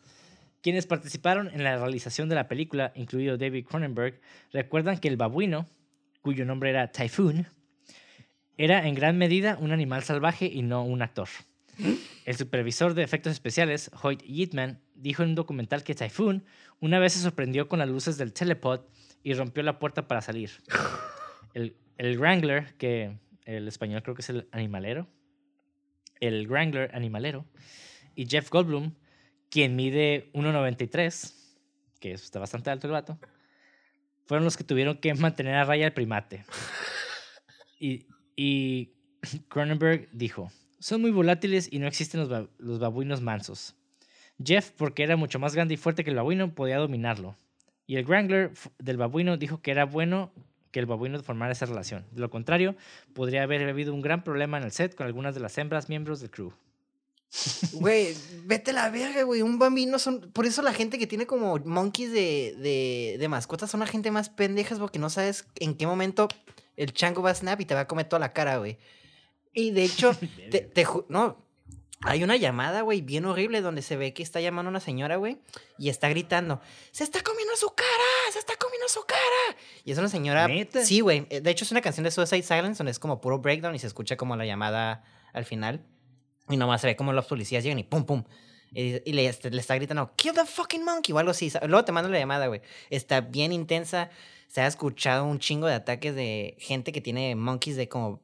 Porque no son, son como dices, eh, güey, son animales que no son capaces de ser dominados, eh, temidos, digo, como, como un gato, un perro, ¿no? Y, y yo me asusté mucho cuando vi que el babuino- domados. Es que lo, lo Domados. pusiste como en inglés, tamed. Ah, perdón. Domados. Entonces yo me asusté mucho dije, ¿cómo lo hicieron esta escena cuando sale el monkey y se le abraza al Jeff Goldblum? ¿Sabes cómo? Me quedé, güey, ¿qué? wow, qué buen monkey entrenado. Y ahorita que estás diciendo eso me quedé, no mames. Pinche monkey pudo haber matado al, al Jeff Goldblum, güey. Es que Jeff Goldblum es el Big Daddy, güey. Ah. Y lo reconoció el babuino. Él dijo, "Mm, Lo reconoció, güey. aquí vengo, daddy. "Es- Este güey es el Big Daddy, güey. sí, sí. qué loco. Bueno, punto número 3. Después de ver algunas de sus primeras películas, el director Martin Scorsese pidió conocer a David Cronenberg. Al conocerlo, Scorsese dijo que parecía un cirujano plástico de Beverly Hills. Y, y esto inspiró y esto inspiró a Cronenberg para hacer un cameo como el, el médico cirujano. De hecho, Cron- o pediatra, no me acuerdo qué era, güey. Cronenberg sale en, en, ah, creo que es en el sueño de, de la, de la morra. de la muchacha, sí. Ajá. Güey, hijo de tu puta madre, Scorsese, güey. Mm, Eres un buen cinéfilo, pero pareces un cirujano de, de la verga. Sí. Que también hubo otra motivación porque él apareció en esa escena, pero ahorita lo voy a decir. Ok. Punto número 4. El primer nombre mencionado en los créditos finales es Chris Wallace. Como diseñador, como creador y diseñador de la mosca. Después de una proyección, el público aplaudió al ver este primer crédito. Sí. El productor Stuart Cornfield se volvió hacia Wallace y le dijo, y cito, te vas a ganar el Oscar. ¿Y se lo ganó? Y, y la proyección de Cornfield se hizo realidad cuando Wallace ganó el Oscar al mejor maquillaje. Ya. Wallace afirma que probablemente se debió a que su nombre salía primero en los créditos. wow, qué curada, ¿eh? ¿eh? Que tengan tanto el director y todo el crew haya tenido tanto. Bueno, no sé quién tuvo la decisión de eso, ¿no? Al final. Pero pues qué, qué chingón, qué honor sería que tu primer nombre, güey, esté ahí porque te la regresas bien cabrón, güey. Sí, güey, la neta sí. No, yo creo que fue Cronenberg que le dijo como que, ah, ponlo. Nah, pues qué huevos, ¿eh? Y qué respetos de Cronenberg. Creo que ya se retiró el Cronenberg, ¿no? Mm, creo que sí, no estoy seguro, la- Ok. la, verdad. Ajá. Tendría que checar, güey. Punto número 5, el famoso lema, y cito, ten miedo, ten mucho miedo. be afraid, be very afraid, algo así, güey. De hecho, se originó en esta película como diálogo hablado por Marianne Quaife, que Oh. es Gina Davis. Ajá. Según David Cronenberg, esa línea fue inventada para, por Mel Brooks mientras discutían cómo los personajes deberían reaccionar ante las primeras etapas de la transformación de Seth Brundle. Ok. Entonces, esa frase que es como Be Icónica. afraid, be very afraid, es, o creo que sí es así, ¿no? En inglés. Sí. Be afraid, be very Ajá. afraid. Ajá. Ajá, esa es como pues, la frase más icónica que ha sido hasta replicada en otras películas, ¿no? Y incluso series y... Fíjate, güey, que está tan icónica, güey, que yo no sabía que esta era la original. Sí, es la original, güey, esta. Ah. Punto número 6. El vómito de la mosca se hizo con miel, huevos y leche. Así que ya saben, si quieren hacer vómito de mentiras, lo pueden hacer con miel, huevos y leche. O nomás dígame esas cosas y yo voy a vomitar porque a mí me da un chingo de asco. Cuando veo como un yogur tirado en el piso, vomito así automáticamente, güey. ¿Neta? Sí. Ay, ese que voy a llevar a tu casa, güey. Punto número 7. Aunque su guion fue ampliamente reescrito, Charles Edward Poe todavía recibe, todavía recibe crédito en pantalla por el guion. David Cronenberg exigió, que Poe recibiera crédito, alegando que nunca habría sabido cómo escribir el guion si no fuera por la versión de Poe. Muy bien. ¿Ya escuchaste Quentin Tarantino? Ah. Sí, güey, el pinche Quentin Tarantino. Punto número 8. Se necesitaron casi cinco horas para aplicar las etapas de maquillaje más extensas al actor Jeff Goldblum. Ay, cinco. Bueno, no se me hace tanto cinco horas, ¿eh? Es un chingo, pero a comparación de, por ejemplo, Friday Night, que fueron ocho el, el menos, ajá. o sea, no mames. Exactamente, o sea, te iba así, no mames, qué, ching, qué hueva, pero luego empecé a pensar y "Ah, no es tanto. Dentro del mundo del maquillaje. Pues, quién sabe. Tal vez no. O sea, para lo que el vato estaba portando, pues tal vez no, ¿no? Punto número 9. Finalmente se exhibió como una película de doble factura o double bill con, junto con Aliens en 1986, que se lanzó el mes anterior. Oh, wow. Sí. Los que no sepan, double bill es básicamente... Es que antes, en los cines, güey, lo que tenían eran... Cuando, cuando mostraban la película había como espectáculos antes, güey. Como que había una presentación en vivo, había una película no sé qué, y después había una película clase B. Que por eso se llaman películas clase B y después películas clase A por, por, ese, por ese preciso, digamos, estructura de proyección. Y luego sacaron el double feature, que era básicamente vendían boletos en como en grupo, Ujú. como para, de- perdón, vendían boletos para películas en grupo, donde tú veías, compras un boleto para ver una película clase A junto con una clase B. Ujú. Y esto lo hacían para pues vender eh, más boletos para películas clase B Ujú. que como eran de menor presupuesto, pues mucha gente tal vez no nomás sí los iba a ver, pero igual así garantizaban que pues iban a vender asientos, ¿no? Y después, cuando había películas clase B con mismo nivel, pues así de... No nivel de marketing, pero pues mismo nivel como de producción, que se querían como poner como al mismo nivel que las clase A, pues se les llamaba double bill, que básicamente se les daba el- la misma cantidad de publicidad. Entonces, ah, esta película, The Fly, fue junto con Aliens, eh, parte del Double Bill en el 86. Entonces, técnicamente se podría considerar esa película como una B-movie. Je, ¿Get it? B. Jejeje. No, espera, Sí, es una mosca. no, sí. Una fly movie. Exactamente, no, la cagué. una B-movie, nada que con una fly movie. Ok, qué cool. Qué loco, güey. Así es, güey. Y punto número 10, que está ahí en random. Originalmente, güey, fue un proyecto para que Tim Burton lo dirigiera. o sea, güey. La neta, tal vez hubiera estado curada Sí. también, pero, o sea, no hubiera llegado, no, tal vez no me hubiera afectado tan emocionalmente como me afectó esta, güey, esta versión. ¿Sabes qué? Me, me encantaría ver la versión, como irme a un universo alternativo donde salió esa versión. Porque sí siento, Ándale. porque sí siento que ya está curada, porque Tim Burton ahorita ya lo decimos y, "Ay, qué mamada. Pero antes, estamos hablando de los 86. Este era su mero mole, el cabrón, estaba en su apogeo, entonces... Hmm, hubiera estado interesante, ¿eh? Sí, de hecho sí, güey. Bueno, punto número 11. Gina Davis no estaba actuando cuando a Jeff Goldblum se le cae la oreja derecha. Su reacción en la película fue genuina y se sorprendió cuando se filmó. Y David Cronenberg mantuvo la toma de su reacción en la película. Aguanta, entonces, Entonces- ¿la oreja sí se cayó? Obviamente, o sea, estaba... Sí se iba a caer adrede, pues. Ah, ok, ya. Pero ella no sabía. Entonces Ah, cuando se cayó, pues se- cagó, pues se sorprendió. ok, ese es otro ejemplo tan vergas de los, de los efectos, güey. Si la actriz en ese momento se, se, lo- se la creyó, güey. No tengo que decir nada más. Sí, sí, sí, como que, wow.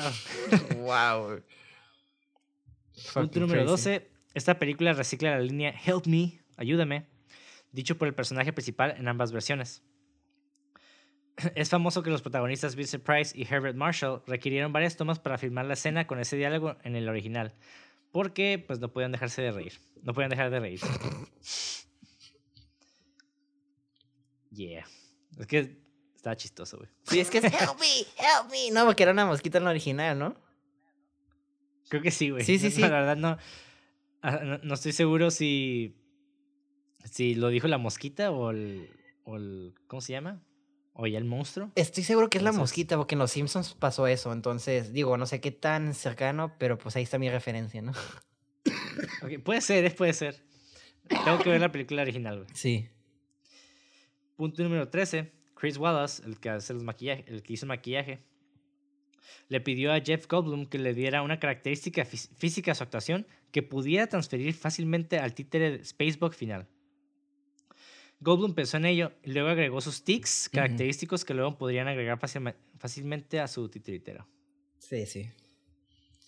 Sí, entonces el vato ya es que hace mucho como Tics. tic con el ojo, creo. Ajá. Ah, también la, la abeja lo hace, entonces está cool eso. El Twitch. Ajá, tiene como un Twitch también. Sí, sí, sí. Ajá. Punto número 14. Originalmente, David Cronenberg rechazó la película debido a conflictos de horarios con el rodaje de Total Recall, que eso ya les había dicho. Luego los productores contrataron a Robert Bierman y desafortunadamente Bierman experimentó una terrible tragedia familiar donde su hija murió. Y pues, bueno, ya se saben la, la historia, ya se las platiqué. Pero algo que sí no saben es de que Bierman, el director original, el vato dijo que desde entonces nunca ha visto la película porque le trae malos recuerdos y no quiere que su propia visión se vea, se vea comprometida. Entonces, I respect that. lo, lo entiendo. ajá. Punto número 15. Esta fue la primera película de cine que se estrenó en la cadena de televisión de Fox. Oh, wow. Ajá. Qué cool. Yeah. Punto número 16, güey. Este actor fue considerado para el papel de Seth Brundle, pero lo rechazó para hacer Arma Letal. What? Mel Gibson. Mel Gibson fue considerado para el papel de Seth Brundle, güey. Ok. Vuelvo a lo mismo. No estoy enojado con eso porque Mel Gibson no nada más es un action star. Él sí, eh, también, él sí, yo creo de los actores de acciones, él es el que se mejor sabe actuar. Entonces, no me molesta. Creo que nomás porque tenía la greña larga en ese tiempo. Pero Jeff Goldblum se la rifó. Sí, yo- ya no veo otro The Flight sin Jeff Goldblum. Sí, no, sí. De hecho, hay una versión 2, ¿no? La, la secuela de esto. Sí, sí, de hecho el original tiene como dos secuelas. Oh my god. Hay tres partes. Y esta tiene una. Entonces, hay como cinco películas de Fly. Entonces, ahí ustedes vean. Punto número 17. David Cronenberg nombró a Seth Brundle en honor al piloto de carreras Martin Brundle. Cronenberg generalmente toma los nombres de sus personajes del mundo de las carreras de autos, ya que pues, es un entusiasta de eso. Y el director señala que esto es interesante considerando que Seth Brundle sufre de cin- cinetosis, que son mareos por movimiento o motion sickness, que es una de las razones por las que inventó los telepods. Qué cool. Toman inspiración de la vida, chicos, ya saben. Sí, mira, y voy a hacer un, un crossover con The Lighthouse aquí, güey. Punto número 18, güey. William Defoe fue considerado para el papel de Seth Brundle también. ¡Ay! ¡Ah! Güey. Es que, ok, tú, tú- Gary Oldman, lo que es Gary Oldman para ti es Willem Dafoe para mí, güey. Me mama Willem Dafoe, güey. Entonces, Nada, también me gusta mucho William Defoe, güey, también. está, está bien vergas, güey. sí, güey. La neta, me quedo con esta versión, con Jeff Goldblum, la verdad. Pero, ay, me dejaste bien intrigado con lo de Willem Dafoe, güey. Punto número 19. Seth dice que no le gusta despertarse todas las mañanas preguntándose qué ponerse. Exacto. En la novela Jurassic Park de Michael Crichton, Ian Malcolm dice que solo viste de negro y gris porque no le gusta perder el tiempo preguntándose qué ponerse cuando se despierte. y tan tan tan, Jeff Goldblum interpretó a Ian Malcolm en Jurassic Park también. Entonces, llevan dos personajes que, que hace que no que se ponen lo mismo siempre. Pinche huevón, es, es, es él, ¿no? Es Jeff Goldblum, ese que no se quiere cambiar, seguro. Sí. Punto número 20, voy a hacer un crossover con Robocop, güey. Rob Bottin, que es el que hizo los efectos especiales de Robocop, presentó su propia idea para el diseño de Brundlefy, pero terminó siendo desechado porque no les gusta. Oh. Qué triste. Punto número 21. Esta es la segunda de las tres películas que coprotagonizan Jeff Goldblum y Gina Davis. Ah. Los otros son Transilvania 65000 y Earth Girls Are Easy, del, och- del 85 y 88. Oh, wow. Ah, y algo que se me olvidó mencionar, güey. Ajá. Jeff Goldblum y Gina Davis, en ese entonces, cuando hicieron The Fly, eran novios. Ah. Ya. Y curiosamente, a ella no la querían contratar por lo mismo, porque no querían que su relación interfiriera con la dinámica que iban a tener como pareja en la película. Ujú. Pero de hecho, terminó pues siendo más, produ- más productivo. Sí, sí. Es que sí se siente. Ok. Mm. Se sintió la, cami la, la química. La química de. Estaban cogiendo en el set de verdad, ¿no? Acá. ¡Ey, ey, ey! Ah. ya sé. y punto número 22, ahora sí regresando al cambio de David Cronenberg. Sobre su propio cambio como ginecólogo, David Cronenberg menciona que rara vez hace cambios en sus propias películas. Preferiría contratar actores para todos los papeles de sus películas. Sin embargo, la actriz Gina Davis le pidió que interpretara este papel ya que se sentía más cómoda con el director en la escena con ella. Mm, ya sentido. Sí. Sí, entonces con eso terminamos el episodio de The Fly de 1986, coescrita y dirigida por Damien Cronenberg, que la neta sí es, un, sí es una de las películas de terror que definitivamente vale la pena y es necesario ver. Sí. Siento que son, es una vista obligatoria. Y no, y me atrevo a decir que no nada más de terror, sino una película en general. Es una película que se debe de ver. Es. Está increíble, ¿eh? sí, güey. Y la neta, como director, es un director que yo admiro mucho, güey, como persona también, güey. Digo, no es como que lo conozco, ¿no? Pero ¿Qué no lo, lo, que he leído sobre él, lo que he visto en Behind the Scenes, de cómo hablan de él, porque también en, vi un Behind the Scenes donde su, su crew con el que para entonces trabajaba siempre, eh, hablaban muy bien de él. De, ellos decían que trabajar con él era como ir de vacaciones, porque sentían como que estaban en familia. Entonces, se me hace bonito ese, esa dinámica, güey. Sí, that's fucking cute, not gonna lie. Sí, para todos esos güeyes que dicen, ah, que el cine te tiene que gritar y todo tiene que ser en chinga y así, váyanse a la verga. Sí se puede hacer cine curada, con gente curada, con un ambiente respetuoso y tranquilo. Así como David Lynch también, güey, la neta, güey. Exactamente. No sea un caos y, y, andar gritando a cada jato para hacer las cosas, ¿no? No tienes que andar de mamador. Bájale a las rayas. Sí, güey. No como este güey, el Stanley Kubrick, que la neta es buen director, pero como persona es un hijo de puta, güey. No mames, güey. Igual Hitchcock. Alfred Hitchcock también. Váyanse a la verga. Puta, que admiro su trabajo, pero como personas, la neta me valen verga. Exactamente, güey. Y con eso finalizamos este episodio.